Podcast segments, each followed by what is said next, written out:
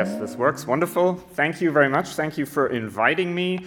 Um, actually, bad weather can influence cloud computing if you're running a data center on solar. So maybe people are smarter than uh, the previous speaker was giving them credit for.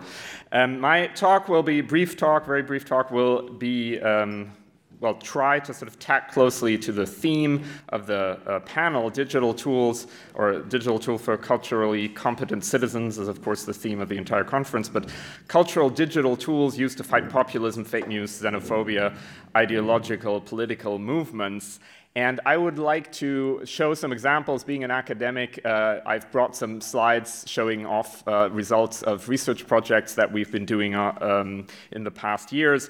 Um, but the broader issue, I think, in, in, that brief, in this brief talk will be um, that whether we're witnessing sort of a failure of democracy, as the keynote speech was, was uh, contending and made arguments for, or at least in parts or in parallel perhaps, um, a massive sort of mobilization of previously, you could say, marginalized uh, social forces um, on the political right and on the populist and in some case extreme um, right end of the political spectrum.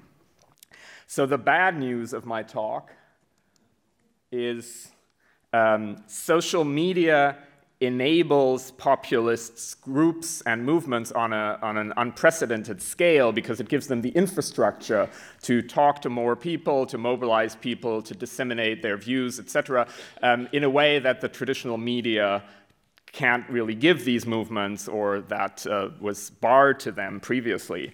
Uh, the good news is that social media also makes it possible to survey these movements, and that's what I'll be talking about. So, to watch their actions, to make transparent what they're doing.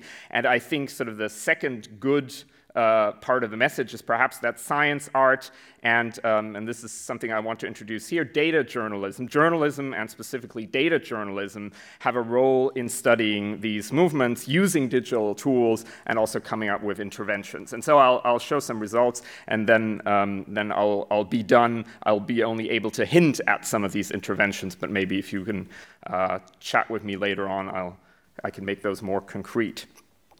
So uh, what you're seeing here is uh, the, the title of a project called Networks of Outrage that I was involved in uh, that ran from early 2016 to March 2017 and that we did together with uh, an Austrian newspaper, so my research institute, the Hans-Bredow Institute in Hamburg, together with uh, the uh, Der Standard, which is an Austrian daily um, and was funded by the Volkswagen Foundation under the data journalism program.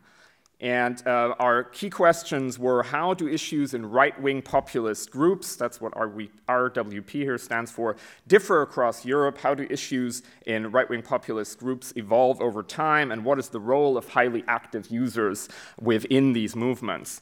And um, obviously, there's more, but there's, uh, if you want to look up uh, some of these things and, and you speak German, if you Google uh, Networks of Outrage, the title of the project, and Der Standard, you will find all of the different articles that were published in this uh, um, Austrian uh, uh, newspaper over the course of the project. So the outputs were dual academic papers and data journalism coverage. And what you see here is a map of European um, connections between European groups, both informal groups um, and uh, political parties. The, uh, one of the informal groups on the map here on the left-hand side is Pegida, and I'll be talking about that a little more um, uh, on the following slides. Uh, but there are also political parties like uh, the FN uh, and the FPÖ um, and various others. And what we did was we took Facebook data and looked at the connections between Facebook groups um, from a very large corpus of Facebook data uh, based on um, uh, the likes between these groups. So, what kind of map of European populism emerges when you look at social media data?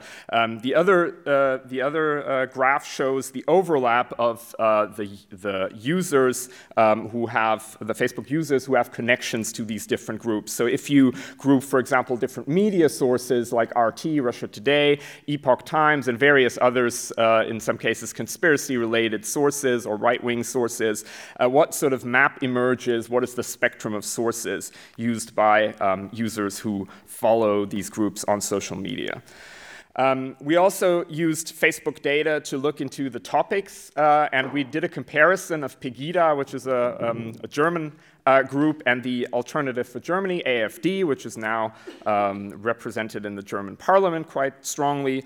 And uh, we, uh, using data for a one and a half year period, we applied computational uh, linguistic methods to look at the issues that they talk about. And what you're seeing here is a map of these issues and sort of um, the specificity that the issue has for the respective groups. So Pegida is on the left and the AFD is on the right.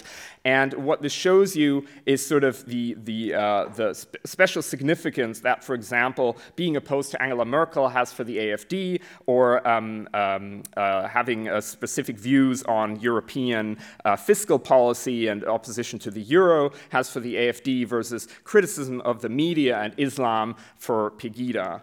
And this is, uh, looks perhaps a little bit is a, perhaps a little bit overburdening, but this is a list of the same issues. And on the left-hand side, you see the traje trajectory of the issue over time, so the share of the issue um, over a period of time, and how it sort of increases and and decreases. So, for example, the media here. Um, sorry, um, on the left hand, is, these are both together, and on the right hand side, blue is the AFD and red is Pegida. And you can see, for example, that the relative importance of the topic of the media and criticizing the mainstream media decreases for Pegida, um, that the relative importance of uh, talking about fiscal issues decreases for the AFD, and various other things. So, for example, here, this is uh, talking about politicians, this is immigration, this is Islam. You can see, for example, they converge on Islam. Islam is the, the issue that, uh, that over time unites a, a right wing populist group. Uh, with a right wing populist party, they increasingly